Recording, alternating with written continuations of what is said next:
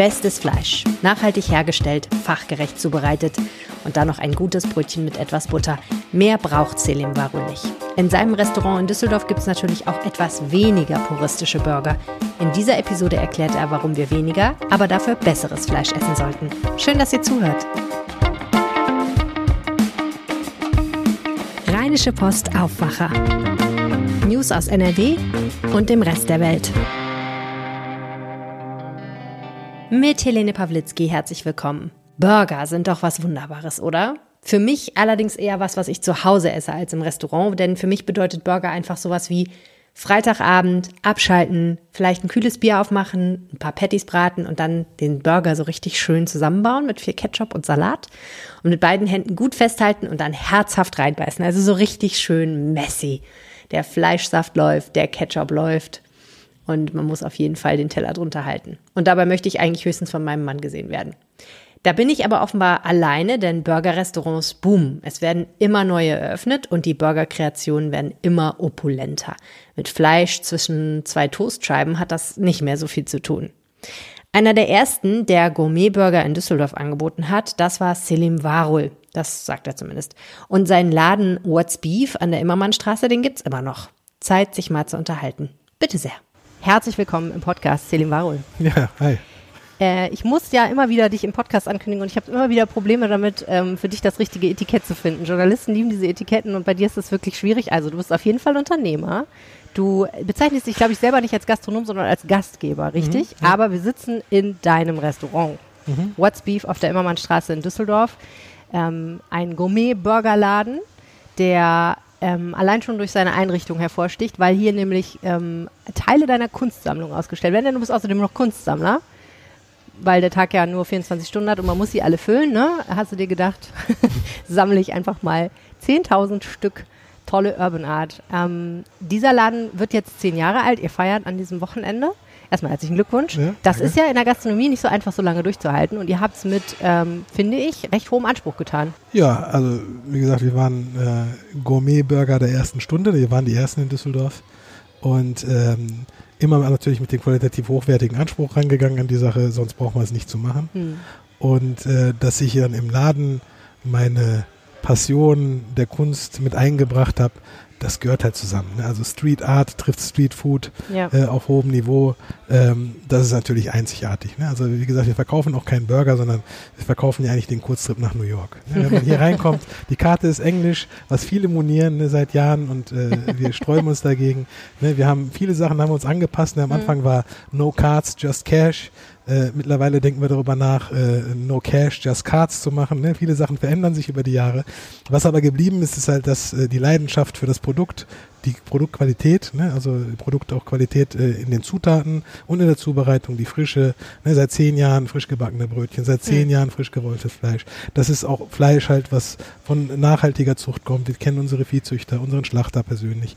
Das sind Sachen, äh, manche kleiden sich damit jetzt neu und sagen, wir haben es erfunden, aber das ist schon zehn Jahre alt, das Thema. Und es ist auch schon zehn Jahre alt, das Thema, dass ich sage, äh, esst weniger Fleisch. Mhm. Mittlerweile hat das ja sogar der Gründer von, von der Bloggruppe gesagt, ne, gesagt, esst weniger Fleisch. Das habe ich schon vor zehn Jahren gesagt. Du meinst Blockhaus, ne? Die, genau. Ja. ja. die haben ja auch jetzt, glaube ich, 50-jähriges Jubiläum, ne? Auch zu denen, ne? Herzlichen Glückwunsch. Ich bin ja großer nostalgischer Blockhaus-Fan, weil ja. es war das erste Restaurant, in das ich alleine gegangen bin. Im ja. Alter von ungefähr acht oder neun Jahren bin ich mit meiner Freundin in Hamburg zusammen, mhm. haben unsere kleinen Handtäschchen gepackt und sind dann zwei Straßen weiter zum Blockhaus gegangen, haben uns mega erwachsen gefühlt und haben ganz alleine, keine Eltern dabei, haben bezahlt. Ich weiß nicht, was die gedacht haben in diesem Restaurant, dass wir da abends, weiß nicht, war wahrscheinlich sieben oder so, ja. dass da zwei Mädels alleine kommen, aber wir haben uns unglaublich und seitdem gehe ich ehrlich gesagt auch gern zum Blockhaus. Das ja, ist, ist auch, wie gesagt, Respekt ne, für, die, für die Lebensleistung ja. ne, des, äh, des Eugen Block äh, und äh, ähm, die machen es halt anders, das ist ja. oldschool, ne, ist klassisches Business. Aber auch total amerikanisch inspiriert, ne? In seiner Art, finde ich. Ja, also der also Name macht ja schon so ein Blockhaus. Ne? Ja, also, ja, klar. Äh, Aber man, man, ich, also viele Leute, die ich kenne, wissen das nicht, dass das eine deutsche Kette ist, sondern denken, es ist eine amerikanische Kette. Aber krass, das, ja. da, auf die Idee bin ich noch gar nicht gekommen. Aber das führt mich zu der Frage, ja. die ich dir vorhin schon stellen wollte. Warum ähm, war es dir wichtig, ein amerikanisches Burgerkonzept auf die Immermannstraße in Düsseldorf zu holen? Also bevor das Ganze mit dem Burgerwaren losging, ne, in ganz Deutschland, ganz Europa ja mittlerweile, ähm, ich, ich war selber halt in Sachen Kunst unterwegs, weltweit, vornehmlich in, in New York Und für mich war immer dieses leidige Thema, was isst man, wenn man in New York ist, natürlich Streetfood, äh, vornehmlich Burger. Und ich kam zurück nach Deutschland und es war wirklich nichts. Ne? Speziell in Düsseldorf gab es nichts. Schöner McDonalds Hamburger. Ja, die haben ja auch ihre Daseinsberechtigung, ne? Die machen ihr Ding und äh, Es ist aber was anderes. ist was ganz mal so. anderes, genau. Kein und ich äh, habe mich natürlich umgeguckt, wo kann man noch Burger essen. Es gab gute Hotelburger in Düsseldorf Ach, und äh, ich wüsste gar nicht mehr, welcher jetzt noch gute macht. Und äh, es gab vor uns, ne, die haben ein Jahr knapp vor uns eröffnet, die fette Kuh in Köln. Mhm. Ne, den Walter, den kenne ich ganz gut. Und äh, in Düsseldorf hat das gefehlt und die haben gesagt, ey, ich bringe jetzt den Burger, wie ich ihn gerne hätte. Den importiere ich jetzt mal zurück Hm. aus Amerika, ne, Mhm. aus New York. Und äh, habe mich dann da reingekniet, habe bestimmt jetzt äh, in der Vorbereitungsphase, es waren dann äh, insgesamt schon so bestimmt über 100 Burgerläden, die ich abgesucht habe ne, und äh, probiert habe. Und wir haben die Essenz davon bei uns zusammengetragen, natürlich über die Jahre weiterentwickelt, aber das Brötchen ist immer noch das, erst, das gleiche wie am ersten Tag. Der Fleischlieferant ist immer noch der gleiche, ne, unsere äh, Viehzüchter sind die gleichen. Und äh, die Produkte haben sich ein bisschen verändert. Ne? Es kam dann mal so diese Welle von äh, nachgebautem Proteinburgern, ne? Mhm. das, wo ich äh, komplett raus bin. Ne? Also die wird es dann nach dem Zehnjährigen bei uns nicht mehr geben, weil es einfach Matschepampe ist, die äh, äh, wirklich industriell hergestellt wird, äh, was wir nicht mehr vertreten. Wir haben super Alternativen dafür, eigene vegane Mhm. Produkte und äh, auch äh, einen, der ist, äh, sieht verdächtig wie Fleisch auf, ist aber kein Fleisch. Was ich, was ich auf jeden Fall als einer der ersten Fleisch dazu nicht ja, das ist, das ist wirklich spooky, dieser, unser, äh, ne, das ist der, der rote Beete-Burger bei uns. Ja. Der, der, die, manche Leute bringen den zurück. Seid ihr sicher, dass das kein Fleisch ist? Das ist schon. Das Ich bin wirklich Veganer. Das geht Ja. nicht. und ähm, was, ähm, was ich halt äh, äh, gerne noch ausprobieren werde, ist äh, das Thema In vitro, ne? also Fleisch Ja. aus, äh, aus Zucht ohne Tierleid. Ja. Ähm, das ist ein Thema, was auf jeden Fall auch zukunftweisend ist. Die Mhm. Firma Mossa aus Holland, die sind Wie ja der sieht's aus mit. Fleisch aus dem Drucker? Nee, Nicht das ist ja das gleiche, ist auch proteinbased gedruckt. Nee, das Ey, ist, total spannend, dass du das sagst. Ich habe am Wochenende wollte ich, ich habe es jetzt mal probiert, weil ich gedacht habe, ich probiere jetzt mal diese ganzen äh, veganen Wurstspezialitäten aus. Ne? Ich lege mir das jetzt einfach mal aufs Brötchen. Dann habe ich da gesessen und gedacht, okay, mh, sieht irgendwie nicht so schön aus, schmeckt, riecht ehrlich gesagt nicht gut, riecht wirklich nicht gut, die meisten Sachen, die ich probiert habe. Ähm, schmeckt annähernd wie Fleisch und ich meine, gut, wenn du so ein Stück Mortadella hast, mein Gott, ne, so ist es halt die Mickey Mouse Mortadella. ja, so in etwa, ne, genau. Ähm, meine Tochter findet super, die Ja. isst es total gerne, aber sie ist auch erst zwei und weiß nicht, was sie tut. Und äh, dann habe ich auf die Liste der Zutaten geguckt und gedacht, ja, nee, also, also, also das geht aber auch nicht, ne? Das ist kann ja nicht, das kann ja nicht gesünder sein Mhm. als ein ehrlich handwerklich hergestelltes Stück Fleischware. So.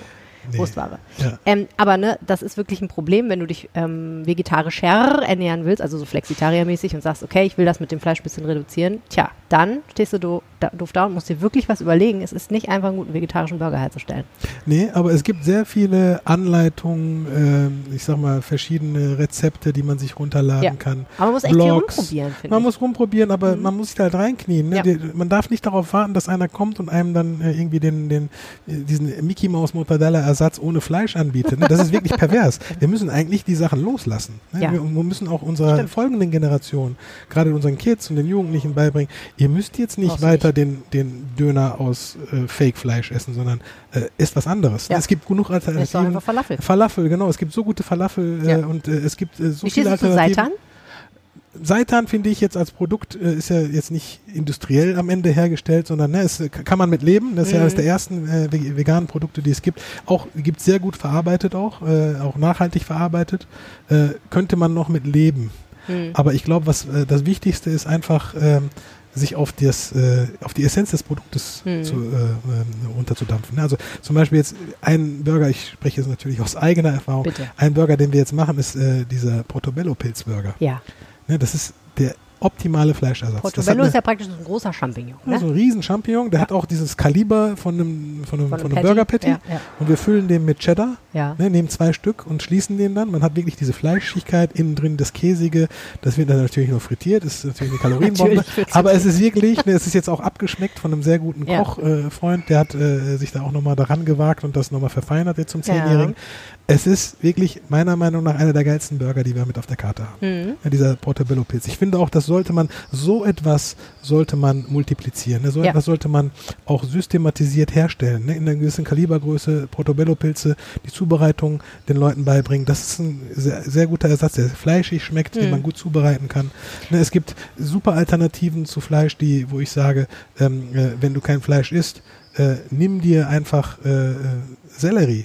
Ne, schneid den auf. Da gibt's Rezepte zu. Ein sehr geiler Blog, den ich folge, ist äh, No Meat Disco. Mhm. Ne, das ist äh, einer, der hat sich an diese äh, an diese Nachbauen von äh, von äh, Produkten äh, rangewagt, die wir aus normalerweise als Fleischesser kennen. Mhm. Und die sind, die sehen so geil aus, alleine schon, wenn man guckt auf Instagram ist so ein Kanal No Meat Disco, den sollte man folgen, finde ich ganz cool. Ähm, da kriegt man einfach Appetit, das nachzugucken. Ja. Und ich habe es auch schon gemacht. Ja. Also das ist etwas so, ich, man muss sich einfach weiter informieren, gucken, was machen andere Leute Ja. und äh, man muss einfach selber auch vorleben. Ne? Das ist das, was ich mache. Ähm, Ganz funny Geschichte, ne? die erzähle ich ganz gerne. Wir haben damals ein Event gemacht, da gab es noch diese ganzen äh, Fake-Fleisch-Burger noch nicht. Mhm. Ne? Ähm, Moving Mountain, das waren ja die ersten in Deutschland, mit denen haben wir zusammengearbeitet. Die haben diesen Pro Protein-Based Burger. Und dann haben wir eine Veranstaltung gemacht, wo es dann Burger gab, ne? Und Selim ist da, da sagen alle, what's beef, geiler Burger. Wir haben serviert, alle haben gegessen. Und äh, danach habe ich gesagt, Leute, wisst ihr was, ihr habt gerade gar kein Fleisch gegessen. Die sind alle fast umgekippt. Oh, oh. Klar war der Rechthaber da, der gesagt hat, ah, ich hab's mir gar schon gedacht. Ne, und so. Aber die Leute merken es nicht. Ja. Ne? Die, wir sind mittlerweile schon auch ein bisschen stumpf geworden. Ja. Ne? Durch das, was wir von der Industrie vorgegaukelt bekommen. Ja, gut, wenn das aber ein gutes veganes Produkt ist, vermisst man das ja auch nicht.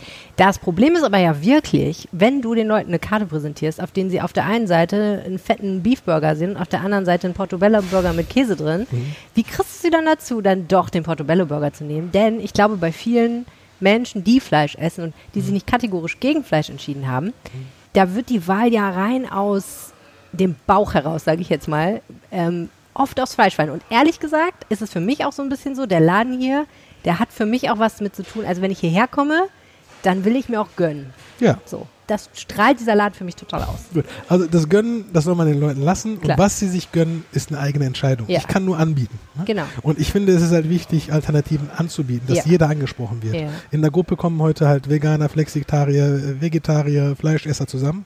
Und für alle ist das Optimum äh, geboten. Ne? Das ist wichtig. Ja. Und ähm, klar komme ich in der äh, Erwartung gönnen ne? und Beef, aber es ist auch What's Beef. Ne? Ganz wichtig, die Frage wird gestellt, was ist eigentlich Fleisch von Anfang an? Ja. Ja, darüber machen sich die Leute auch erst Gedanken, wenn sie dann mal in die Namensgebung auch einsteigen. Und ich glaube, ja, was wichtig ist, denkt man natürlich, du hast dich an WhatsApp orientiert. ja, oder an What's Beef ist auch ein Song von Biggie, ne? Hip-Hop, New York pur. Äh, aber es geht eigentlich wirklich um die Frage, was ist Fleisch? Was machen wir Ja. eigentlich? Ja. Und ähm, es ist einfach so, dass äh, Fleisch halt als Luxusgut gesehen wird. Ne? Ja. Wir, viele streben danach, sich Fleisch leisten zu können. Es gibt ja viele Länder, da wird noch Fleisch noch gar nicht konsumiert. Mhm. Oder Indien, ne? also die Hähnchenkonsum äh, äh, verdoppelt sich da jährlich. Ne? Das ist eine unglaubliche Industrie, die da Ja. gerade wächst. Aber was, äh, was wichtig ist, ist, glaube ich, wirklich äh, die Leute aufzuklären weiterhin. Das sehe ich auch als größte Mission für uns, den Leuten zu sagen, Leute, wenn ihr Fleisch esst, Hm. esst Fleisch, das aus nachhaltiger Zucht kommt und nicht irgendeinen Schrott, den, äh, den euch die ähm, äh, Industrie äh, vorlegt. Äh, setzt euch mit dem Produkt auseinander, fragt Fragen. Ne, wir, sind, wir haben ja die Generation Y, die stellt ja schon ihre Fragen, aber auch alle anderen müssen weiter Fragen stellen. Vor allem halt den, den Gastronomen, die halt das machen, was, äh, was äh, man nicht machen sollte, halt Fleisch aus der äh, Massentierhaltung Mhm. anbieten. Weil das ist etwas, da, da beißt sich die Katze selbst in den Schwanz. Jeder Gastronom, der sagt, ich kann mir das teure Fleisch doch hier gar nicht leisten, der macht das auf Kosten der Generation, die sich das später dann überhaupt nicht mehr leisten wird. Ne? Also Mhm. äh, man darf es einfach gar nicht mehr benutzen. Man muss das einfach runterdampfen. Ja. Und genauso wie dieser Einstieg ist in Atom, äh, raus aus dem Atom, ne? aus, Atom, aus dem Atomstrom. genau das gleiche sehe ich irgendwo raus aus der Massentierhaltung. Ne? Das ist etwas, glaube ich, das muss viel höher besteuert werden. Also das muss am Ende so hoch besteuert werden, dass es am Ende genauso teuer wird für den Bauern, nicht nachhaltig zu züchten. Man muss dieses Massenthema Fleisch in den Griff bekommen. Also abgesehen von Tierwohl ist es einfach der Klimakiller. Der Ja. größte Klimakiller, den wir haben. Aber das ist natürlich eine echt schwierige Diskussion, weil äh, du natürlich über den Preis es immer auch zu so einem sozialen Problem machst, weil es dann einfach heißt, es gibt Leute, die können sich das leisten, es gibt Leute, die können sich das öfter leisten, es gibt Leute, die können sich das nie leisten. Und ähm, du hast vorhin zu mir im Vorgespräch gesagt, das Problem ist ja, die Leute achten weniger und weniger auf die Qualität und mehr und mehr auf den Preis. Das hat mich ehrlich gesagt total überrascht, weil in meiner Bubble zumindest, ähm, klar achten die auch auf den Preis, aber ich hatte eher den Eindruck, dass das dass zumindest ich sag mal, das schlechte Gewissen wird größer, ne? ähm, wenn man dann doch billiges Fleisch kauft. Ähm, m- Zugegebenermaßen schlägt sich das dann nicht immer sofort in der Änderung des Konsums nieder, aber es ist schon so, das Bewusstsein dafür, dass gutes Fleisch, gute Qualität und ehrlich gesagt auch ähm, die Abwesenheit von Tierleid ihren Preis hat. Ja. Dass sich das schon durchgesetzt hat. Das wissen alle. Es ist jetzt nicht so, dass man es nicht mehr weiß. Es gibt nicht mehr die Ausrede, ah, äh, ich habe ja nicht gewusst, wie es ist, sondern das hat mittlerweile, glaube ich, jeder kapiert. So, aber wie kommt das dann, dass die Leute nicht sagen, okay, fine, okay, wenn ich mir einen Burger leisten will, dann muss es der Very Best Burger sein, den ich mir überhaupt jemals leisten kann. Und dann gehe ich eben noch einmal im Monat zu What's Beef und nicht jede Woche. Genau. Also dieses einmal die Woche ist machbar. Ne? Vor allem, wenn man sich jetzt mal an gewisse Menüs mal hält. Ne? Also es ist ja nicht so, dass man sagen muss, ich muss jetzt den doppelten Fleischburger äh, jeden zweiten Tag essen. Es ist ja wirklich so, der Konsum auch des billigen Fleisches ist ja so, dass die Leute viel mehr davon konsumieren, weil es so günstig ist. Hm. Und äh, ich glaube, es ist einfach wichtig, den Leuten zu sagen, wenn du qualitativ hochwertiger Fleisch isst, ist es erstmal nicht unbedingt schlechter für dein Portemonnaie, wenn du halt geringer, weniger isst, kleinere Portionen isst. Und das müssen die Leute auch erstmal natürlich verdauen, verarbeiten und auch überhaupt erstmal ausprobieren, auch der Geschmack. Bitte vergleicht den Geschmack. Es schmeckt anders. Es mhm. hat eine ganz andere Konsistenz. Die Leute wissen gar nicht mehr, wie gutes Fleisch schmeckt, mhm. wie auch gutes Hack schmeckt. Ne, das ist, es gibt wirklich, es ist ein Riesenunterschied, ob du ähm, Hack äh, aus der Massentierhaltung äh, äh auf den Grill setzt. Du siehst ganz genau, wie das zusammenschmilzt und wie viel am Ende nach dem Grillverlust übrig bleibt und wie bei qualitativ hochwertigem Fleisch das ist. Ja. Also, und äh, das ist etwas, was äh, die Leute haben auch die Referenz verloren. Hm. Dadurch, dass sie gar nicht mehr sagen, ich gehe gar nicht mehr hin und leiste mir den teuren Burger. Ja. Ne? Das ist etwas, wo, wo ich glaube, das ist etwas, äh, es bedarf der Aufklärung, es bedarf auch der, der Leute, dass sie einfach mal sagen, ich probiere das jetzt mal nochmal. Ne? Mhm. Viele haben ja das auch, ne, die sind zu uns einmal gekommen und äh, haben gesagt, ja gut, aber äh, ne, ist mir schon zu teuer. Ja. Und gerade in Zeiten, wo alles teurer wird, ja. ne, vor allem wo Energiepreise so teuer sind, gucken die Leute ganz genau, was sie ausgeben und wo sie bestellen. Ne? Ja. Aber äh, bei, bei den meisten ist es halt so, es ist teuer ja. und trotzdem ist es Fleisch aus der Massentierhaltung. Deswegen fragt nach, ja. fragt nach, geht dem nach. Ja. Ganz speziell, wenn ihr irgendwo tierische Produkte konsumiert, wo kommen die her? Ja. Die Frage muss man einfach dem Betreiber, ne, dem Inhaber stellen. Ja. Und dafür müsste er auch gerade stehen. Und äh, wenn das, wenn er sagt, äh, weiß ich nicht, oder irgendwas äh, sagt hier, wir werden beliefert von dem und dem, mhm. geht dem nach. Ne? Also es geht nur darüber, über Aufklärung äh, und äh, über die Informationen, die man sich äh, rausziehen kann aus den, auch meistens ist es ja auf der Webseite angegeben, sagen die Leute, ja. wo sie es äh, herbeziehen. Aber äh, man sollte sich da auch nicht äh, hinters Licht führen lassen. Ja. Ne? Weil viele nehmen viel für etwas, was auch nicht äh, hochwertig von der Qualität her ist. Ja. Deswegen Augen auf beim Burgerkauf. Beim Burgerkauf, oh mein Gott, okay. Was macht denn einen guten Burger aus? Einen guten Burger macht aus, dass das Fleisch frisch gewolft ist, natürlich nachhaltiges Fleisch von einem Züchter, den man kennt, von einem Metzger, den man kennt, beziehungsweise äh, frisch an dem Tag auch gewolft, ne? in Faserrichtung gewolft, ganz wichtig. Und natürlich auch die richtigen Stücke, Hals, Nacken, Brust, ne? das ist immer sehr äh, passend für den, für den Burger. Und natürlich das dazu passende gute Brioche-Pain, das am besten auch selbst gebacken ist und äh, ja, und dann natürlich die Zubereitung, die ist jedem selbst überlassen. Ich finde, einen guten Burger, da braucht man nur ein richtig gutes, frisches Brötchen, bisschen Butter beim Toasten des Brötchens und dann einfach nur das Fleisch, ein bisschen Salz und Pfeffer. Keine Soße, kein Salat, kein Schnickschnack. Ein guter Burger definiert sich nur durchs Fleisch und durch das Brötchen. So war auch der klassische Burger. Ne? Der Toastburger, der Burger, der von dem Hamburger nach New York exportiert wurde, war der Hamburger, der aus Hamburg kam, am New Yorker Hafen, der eine Bulette zwischen zwei Toastscheiben verkauft. Und das ist eigentlich auch der Urburger und so schmeckt er mir auch am besten. Du hast gerade gesagt, man muss fragen, wo kommt das Fleisch her? Wo kommt denn euer Fleisch her? Unser Fleisch, äh, ist ein Naturverbund, ne, Tönnes Forst. Das ist eine Vereinigung von äh, Züchtern, die alle zusammen äh, bei äh, beim Naturverbund auch schlachten. Das ist eine Schlachtgemeinschaft. Und die haben alle ihre Tiere auf der äh, Weide, ne, also Gras gefüttert, solange mhm. es Gras gibt. Mhm. Keine Antibiotika, keine Gentechnik. Ne, drei Jahre lang auch, ne, die leben drei Jahre, das muss man auch mal äh, sich vorhalten. Ähm, in der Industrie leben die Tiere meistens anderthalb bis zwei Jahre. Mhm. Die werden auf Hochdruck gepumpt, also mhm. mit äh, äh, Kraftfutter gefüttert, damit sie schnell wachsen. Und ähm, natürlich gewachsenes Fleisch. Drei Jahre kommt einem auch kurz vor, aber drei Jahre ist, dann ist ein Tier ausgewachsen auf der Weide. Ähm, dann wächst die Faser ganz anders. Mhm. Ne? Also das Fleisch hat eine ganz andere Maserung äh, vom Fett her. Und äh, wenn das Tier sich bewegt, das ist natürlich gegen die Industrie. Die wollen Gewicht, Masse, Fett.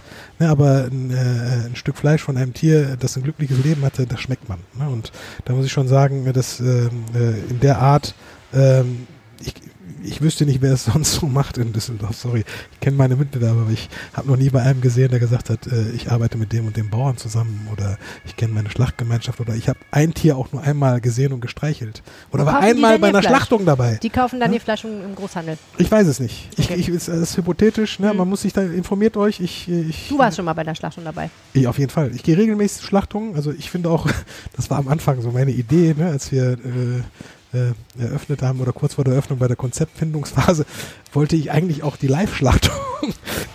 ich finde, es ist wichtig. Ich habe das als kleines Kind schon. Direkt hier auf der Immermannstraße.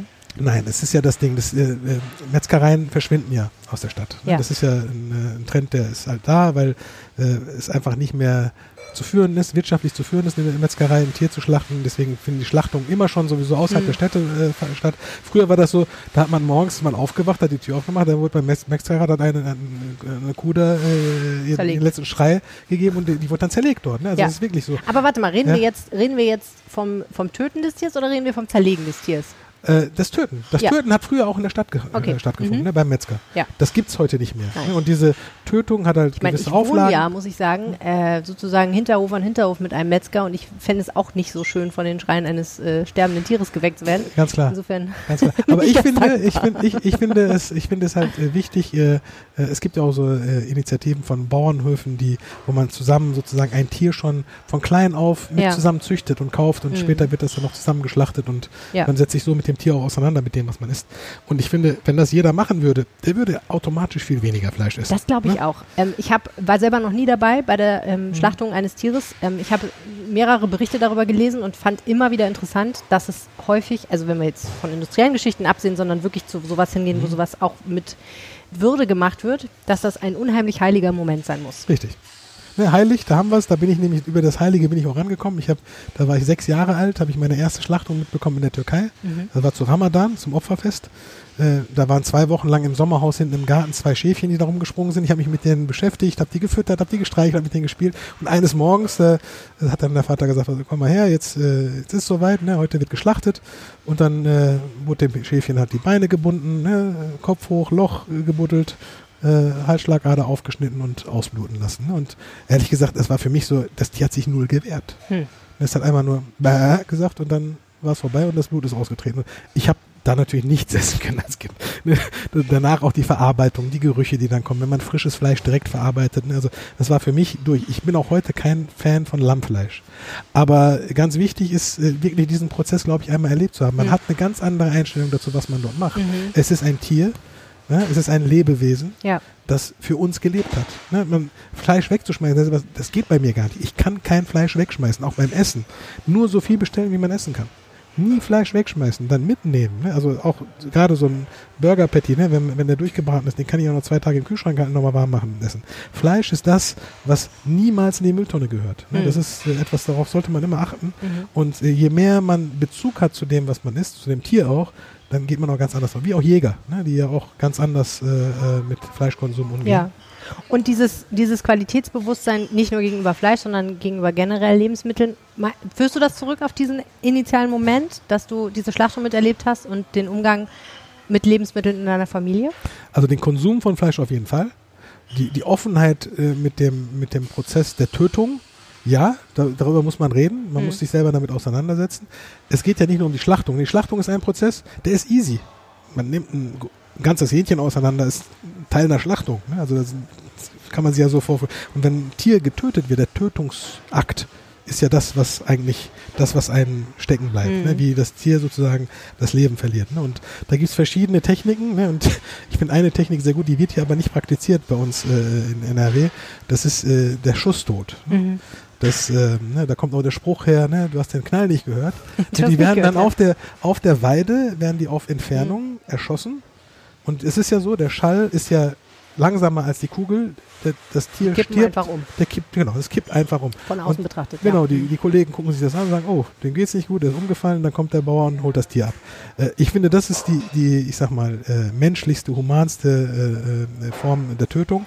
Äh, und äh, wenn man es in der Schlachterei sieht, hat es einen ganz anderen Effekt, wie man mit dem Tier vorher umgeht. Ne? Und ich habe alles schon gesehen, ich habe auch schon Massentierhaltungsschlachtungen gesehen, wo in der Serie alle 30, 40 Sekunden da ein Tier erlegt wird oder bei einer Hähnchenschlachtung zum Beispiel, wo das wirklich im Sekundentakt geht.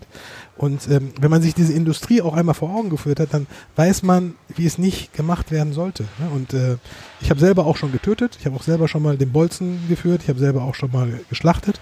Und äh, ich glaube, was, was wichtig ist, jeder sollte das nicht selber machen, weil es gibt Leute, die sind sensibel, ne, das können mit dem Thema nicht umgehen. Aber ich glaube, was wichtig ist, man muss es offener kommunizieren. Deswegen dieses Thema, kommen wir wieder zurück, ne, im Laden sozusagen für die Leute, die äh, sich das auch mhm. geben können, dass man das offen zeigt, ne, ja. auch wie geschlachtet wird, äh, damit die Leute wissen, du, du isst jetzt Fleisch. Mhm. Ne? Genieß es, respektiere das Stück Fleisch, was du isst heute ja. auch. Ne, ganz wichtig, also Respekt dem, dem Leben gegenüber, das äh, dort gelassen wurde. Und äh, dann konsumiert man auch ganz mhm. anders ne, und äh, stellt sich die Fragen und fragt auch nicht mehr nach dem Preis. Ja. Und man muss ja auch sagen, der Konsum, den wir betreiben, das klingt ja jetzt vielleicht für manchen ein bisschen nach, wie soll ich sagen, nach Luxus oder nach Extra oder auch mhm. noch muss ich jetzt an die Nachhaltigkeit denken. Mhm. Und für manche Gastronomen ist es vielleicht auch so, dass sie sagen, ähm, diesen ganzen Zinnober, ich will hier doch nur Burger verkaufen. So. Aber ähm, wir haben vorhin ja schon drüber gesprochen, dass ähm, die Gastronomie, wie die ganze Wirtschaft, sich in einer extrem schwierigen Phase befindet gerade. Die Leute haben nicht mehr so viel im Portemonnaie, können nicht so viel ausgeben. Gleichzeitig steigen die Kosten für alles, ne? für Energie, ähm, für, für, Rohstoffe. Und äh, da noch auf seine Margen zu kommen, ist extrem schwierig. Viele Gastronomien geben auf. Ähm, und so wie ich dich verstehe, sagst du, wir müssen eigentlich diesen Konsum ändern und wir müssen das Bewusstsein für diesen Konsum ändern, weil nur dann kriegen wir die Leute auch dazu, den Preis zu bezahlen, den wir haben müssen, damit wir damit überleben können. Also Deutschland hatte ja schon generell ein Luxusproblem, weil einfach Lebensmittel im weltweiten Schnitt einfach super günstig waren in Deutschland. Hm. Deswegen dieser Anstieg, der war dringend nötig. Ob der rückläufig sein wird, das bezweifle ich. Also die Preise werden nicht zurückgehen. Ne? Und äh, in der Gastronomie ist es tatsächlich so, also diese, diese Wertschöpfung des Essens und äh, des, äh, ich sag mal, das Qualitätsbewusstsein, dass das so abnimmt, das hat natürlich mit den Systemen zu tun. Die Systeme verdrängen die Einzelgastronomen. Die Einzelgastronomen, das Thema der Familienausbeutung in der Gastronomie, was ja eigentlich gang und gäbe ist. Ne? Die Kinder arbeiten mit, die ganze Familie hilft und irgendwie kriegt man es hin. Ne? Das, das Modell ist weg, weil die jungen Leute, die wollen nicht mehr in die Gastronomie, die, die nächste Generation fehlt. Ne?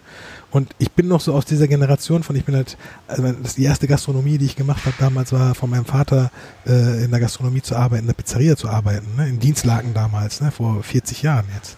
Und ähm, äh, deswegen habe ich mich schon sehr früh auch ne, mit dem Gastgeben und so beschäftigt. Das hat mir immer Spaß gemacht. Ne? Also entweder hat man Spaß am Gastgeben oder mhm. man sollte Gastronomie sein lassen. Ne? Also Gastronomie ist ja die äh, ne, die, die, ich sag mal, Industrialisierung, der Begriff ist ja schon eingebaut. Ne? Also man ist Gastronom oder man ist Gastgeber und das ist der Ursprung. Und wenn man das nicht ist, sollte man es gar nicht erst machen. Und in, genau in diese Konfliktzone kommen wir jetzt rein, wenn die Leute nicht mehr da sind, die die Arbeit machen. Ja. Und es ist harte Arbeit. Es ist verdammt nochmal harte Arbeit, an so einem Grill zu stehen, an so einer Fritteuse zu stehen. Und wenn die nicht honoriert wird, dann stehen die Leute da nicht mehr. Fertig. Mhm. mhm. Und es gibt keinen Ersatz. Ne? Und man kann eine Zeit lang aushilfen mit Leuten, die vielleicht der Sprache nicht mächtig sind, die vielleicht nichts anderes finden. Ja. Aber auch die sind nicht dumm ne, oder bleiben dumm. Ne, wir haben nie jemanden ausgelöst. Wir haben immer gute, äh, gute Gehälter gezahlt, deswegen hatten wir niemals ein großes äh, äh, Problem.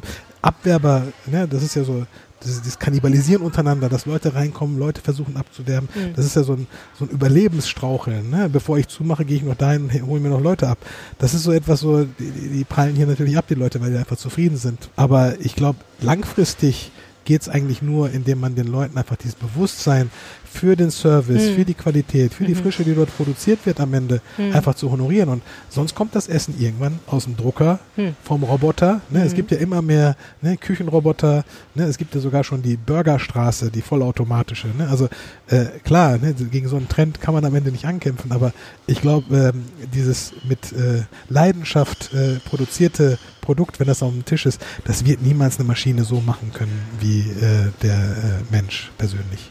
Und äh, am Ende ist es auch etwas so, ne, also ich, ich sage immer, das Essen ist immer so, vor dem Essen kommt natürlich das Getränk, ne? man fängt an als Gastronom mit äh, dem äh, ähm, Servieren eines Kaffees. Ne? Das Kaffee ist ja das Erste, was Gastronomen machen. Komplexität, easy. Ne? Eine gute Kaffeemaschine, da muss man einen Barista-Kurs machen.